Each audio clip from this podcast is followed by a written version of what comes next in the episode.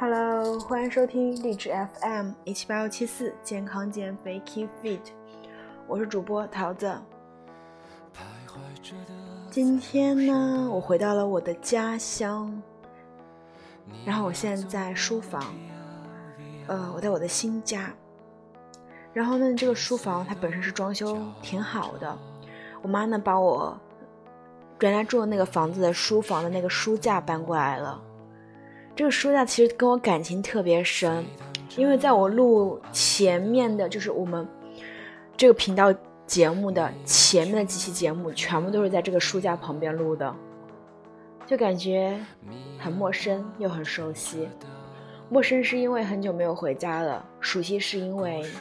我们的故事从这个书架开始，就好像又回到了原点一样，就好像这么些年真的，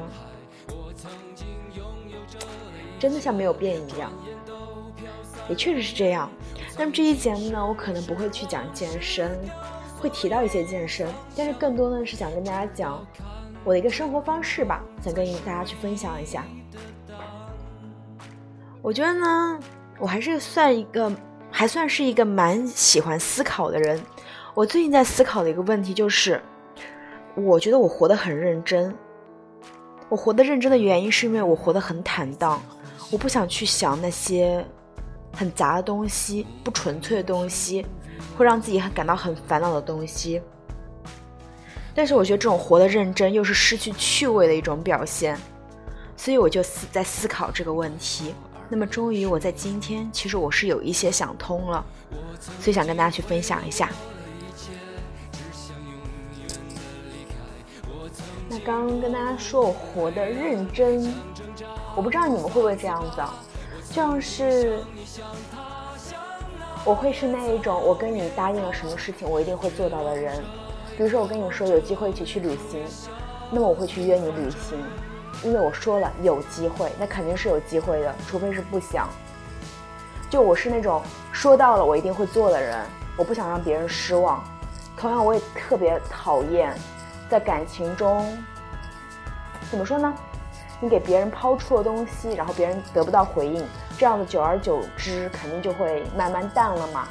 我是很不喜欢那样子，所以我觉得其实我活得还蛮认真的。我不知道你们是怎样。那活得认真呢，是因为我活得坦荡，因为我觉得我，我不想让任何人失望，我也不想让自己失望，不想让自己难受，所以就会更多的想做自己吧。因为我觉得，嗯，很多时候呢，也许你会迷失。你会想去有一段时间成为别人，也有一段时间你可能会成想想说让自己变得更好，或者是想想成为别人眼中的自己，但是你最后会发现那都不是你，只有真正你会让自己感到心底感到开心的，那才是真正的你，对不对？就像是我之前，其实也也没有会对我造成很大影响，就跟你们分享一下。就想问你们，就是如果说你在小红书上有关注博主，或者微博上关注博主，就是那种经常会炫自己买了什么东西，感觉一年四季都在旅行，都在买东西那种博主，你会不会在想说，哎，他的生活为什么跟自己的不一样？为什么自己朝九晚五，干着自己可能不太喜欢的工作，赚着那不是很多的钱，而他们却可以到处买买买，玩玩玩呢？其实都没有这么简单了。很多时候，你看到的就是他们想去表现的，而这些这些表现的东西是为了吸引你去关注他。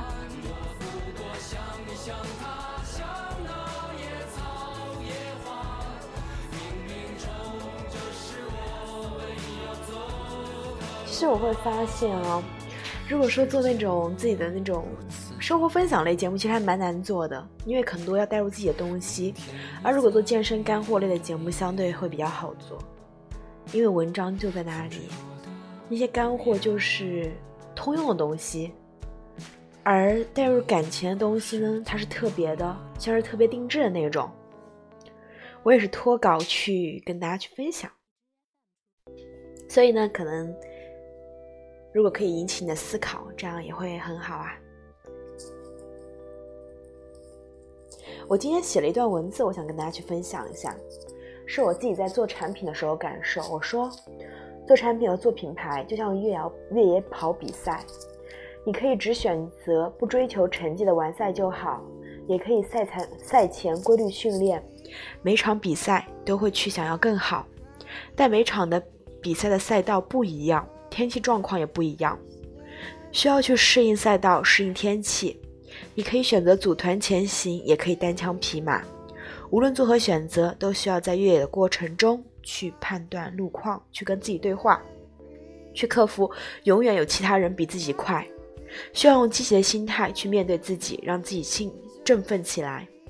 也许那一场越野跑跑得很虐很难受，但还是不会放弃。因为知道既然选择了，那么尽可能要去完成。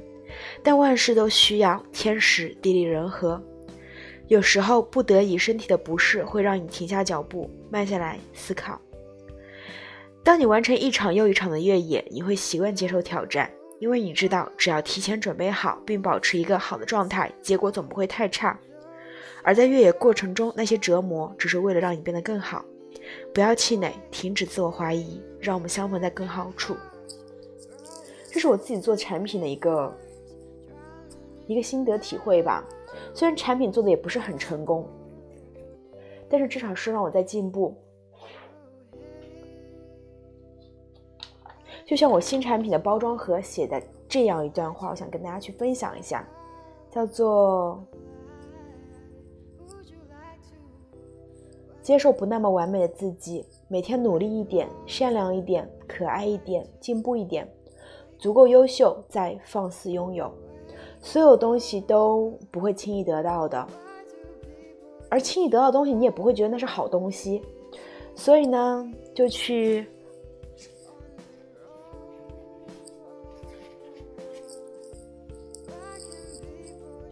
就去，就是怎么说呢？珍惜自己的每一段经历，去体会其中的感受。所有的经历都有意义。一个原则：先做到六十分再说，不要完美主义。点状耕耘永远创造不出线性收益。如果你一点一点的攻破的话，确实一屋不扫何以扫天下？但是也要心怀天下呀，是不是？点状耕耘就是。其实会比较慢，虽然不是说它不好，只是说比较慢，所以有的时候要聪明一点点。还有一个叫七八省力原则，事情大部分做到七八分，不要为了百分之二十左右的有限提升勉为勉强自己。人生要留给高兴的事情，这一点我也非常同意。很多事情要留给高兴的自己，如果这件事情做的有乐趣，你自然会去做。但是如果你苦兮兮一直在坚持的话，我觉得其实意义也不大吧，因为人生就这一次，我不相信有下辈子这一段这个事情。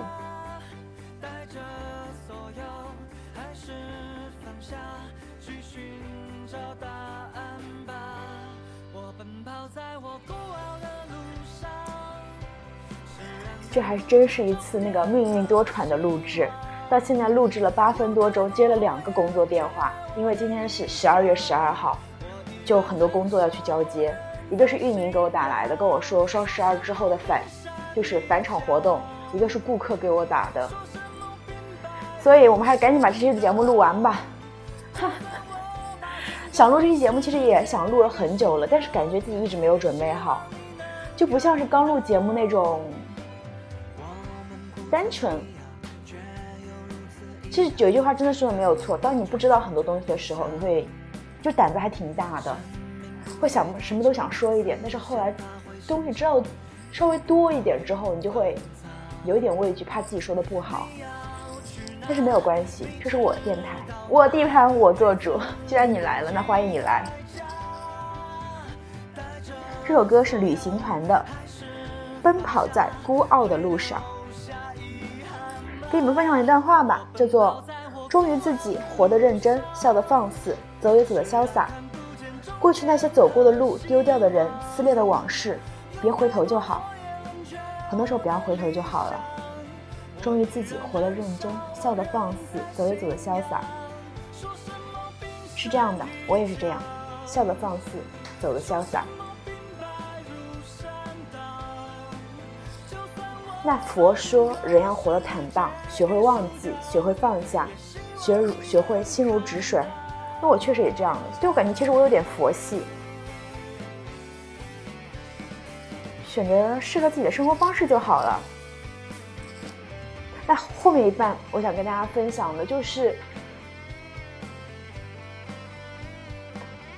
当你在低潮期的时候，你需要做哪些东西？因为现在十二月，我的十月和十一月其实过得没有很轻松，但是幸好现在到十二月了，十二月发现，嗯，变了，很棒，熬过了就好了。告别平庸的十个小方法，一是每天坚持读书一小时。我也会发现啊，当我去看那些东西，我去进，我去，呃，切换到一个摄入的状态的时候。或者汲取知识的一个状态的时候，我会把很多东西带入进去，就会其实成长还蛮快的。第二，坚持提升专业知识，争取成为某个领域的权威。第三，战胜两个坏毛病：抱怨与拖延。抱怨与拖延这是两个非常非常坏的毛病，只要你有一个，你就不太好了。第四，先从形象上改变自己，提升自信心。当你发现你在低潮期的时候，你你最可以做的就是去健身，健身一定会给你正正向回报的，然后你就会有自信，有自信这就是你可以做好其他事情，因为人在消极情绪中是不能做好事情的，一定是先切换情绪。第五，时常反省自己，但不要诋毁自己，要去复盘，但是不要去否定自己。第六，向优秀的人学习。哎，今天还看到一句话，想跟大家分享一下。向优秀的人学习。我之前还在想，哎，怎么才能遇到优秀的人呢？结识厉害的人的方法很简单，那就是成为很厉害的人。这个我也反思过。我想说，我这人不喜欢主动社交，我也不喜欢主动跟别人聊天，就是觉得怪怪的，有点想抱大腿的感觉。我不是那种人啊。所以，我找到了最好的方法，就是先让自己成为厉害的人，然后别人自动会靠近，这样就好了。第七。坚持早睡早起，早睡早起，晚上很多时候都是用来浪费的。那早起之后，你会有一个，就是人的一个，就是感觉那种我比你起的早，我完成的事情，早上完成的事情比你多，这种这种想法其实是会很厉害，会很让你一天的工作效率提高的。第八，坚持体育锻炼，身体是革命的本钱。第九，保持微笑。第十，帮助他人。其实我是付出型人格，我低潮期我也会分帮助他人，能帮就帮，因为我觉得这是我应该做的。我过得不好，没见得不见得他也比他会过得比我好，所以呢，能帮就帮了，举手之劳。那低潮期还会经常有一个问题是什么？就是可能忽然就拖延了。那现在想跟大家讲的就是，我觉得很受用的九个告别拖延的技巧。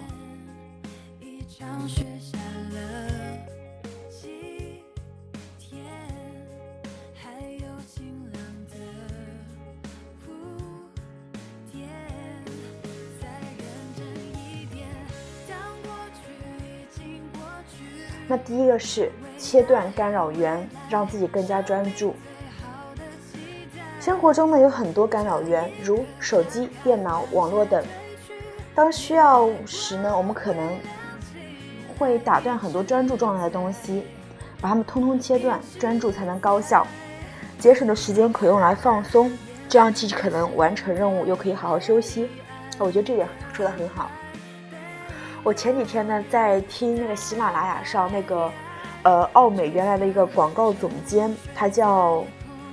呃，贵贵什么之的一个节目，就是一个老师的一个节目，他有讲过，他去做广告创意的时候，他会把手机放在抽屉里面，这样会让他更好的去思考，去做创意。那如果你也是需要这样子，你可以试一下。我觉得切断干扰源这个确实很有效。我之前读书的时候，考试之前都会把手机放起来，我觉得这样的是大大省了我的时间的。禁止多任务，简单高效。在处理复杂任务时，单线程工作能让我保持高度注意力，更快地完成任务，从而减少拖延的次数，培养立即完成的好习惯。就是你不要一次想做很多事情，想做很多事情的时候，你会发现啊，它好像做不成啊，然后就慢慢再去拖，这样反而不好。一件一件来，不要急，慢慢来最快。第三个呢，就是不要去追求完美，完美真的很难追求，你会很难受，因为你总想着自己做的比别人不好，然后你就会去尽可能去完善，而万事先做到六十分再去完善，不然你可能一直就在完善的路上，然后反而做不起来。过于追求完美，开始行动前就会可能出现过于焦虑，拖延很多事，大都是因为把他们想得太难，给自己定了个很低的起点。循序渐进，敢于开始，而不是停在幻想阶段。下一个呢是坚信自己的实力，永远不要失去自信。如果你相信自己，就要坚定对自己说：“我能做到。”不要让我不行动摇自己坚定的信念。最好的解决方法就是现在开始做。一旦你开始了，就无所畏惧了。再下一点呢，就是等待他人是可笑的。靠得住的只有自己，不要去依靠他人，想说别人会帮你，自己是最靠谱的哦。我们有的时候指望别人能够做某件事情，还不如自己去做。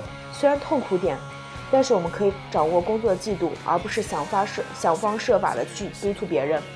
这不是说你要万事亲力亲为，那也是一个错误的。把可替代的东西给他们去做，但是你要会做，不然你怎么会去去检查工作呢？是不是？再下一点，拖延只是个想法，永远不要去实施。当拖延的想法开始在脑海中盘旋的时候，我们要做的就是静静观望，告诉自己这只是个想法，而不是接受自己头脑的指示。再下一点，创造拖延任务列表，让自己从心理上接受，建立一个拖延任务拖列表。当自己实在不想做一件事情时，就打开拖延列表，想一件事情去做，在众多任务中。比较做出选择，让自己心理上不再畏惧，而能立马去行动。再下一点呢，就是设置专注时间，让自己更加效高效，给自己一种仪式感。我每天几点到几点就是我的专注时间，别不要来打扰我。给自己定下倒计时后，心理上就会有急迫感，这样会督促我们更加集中注意完成任务。时间管理上就会很大的时间切成小块时间，更利于我们去操作。是一种化整为零的思想。最后一点，分解任务，这是开始行动的秘诀。再大的任务呢，也要分解成很多小的任务，将每个子任务分配到自己的可用时间里面去。当所有子任务被完成，那么一个看似不可能的艰巨任务也就搞定了。再跟大家复习一遍：哪九个技巧告别告别拖延？一、切断干扰源，让自己更加专注。第二，禁止多任务，简单高效。第三，不追求完美，给自己一个低起点。第四，坚信自己实力，永远不要失去自信。第五，等待他人是可笑的，靠得住的只有自己。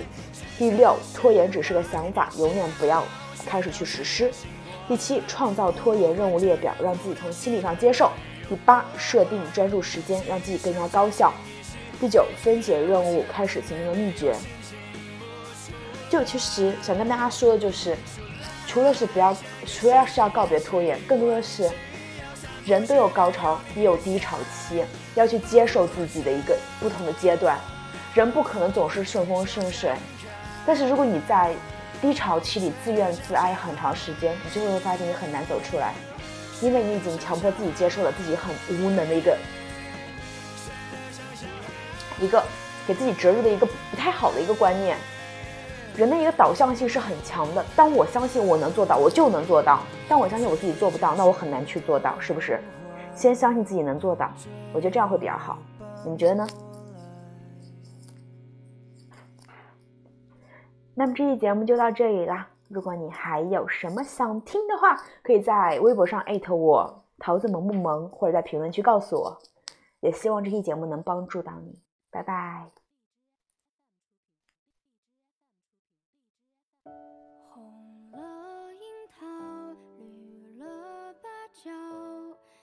走你的独木桥我唱我调。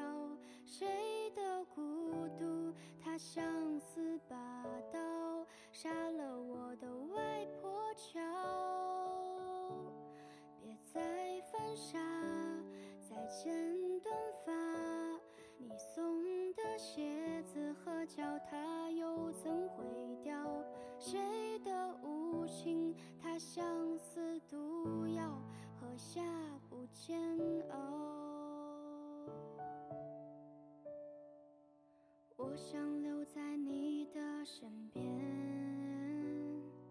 深情款款。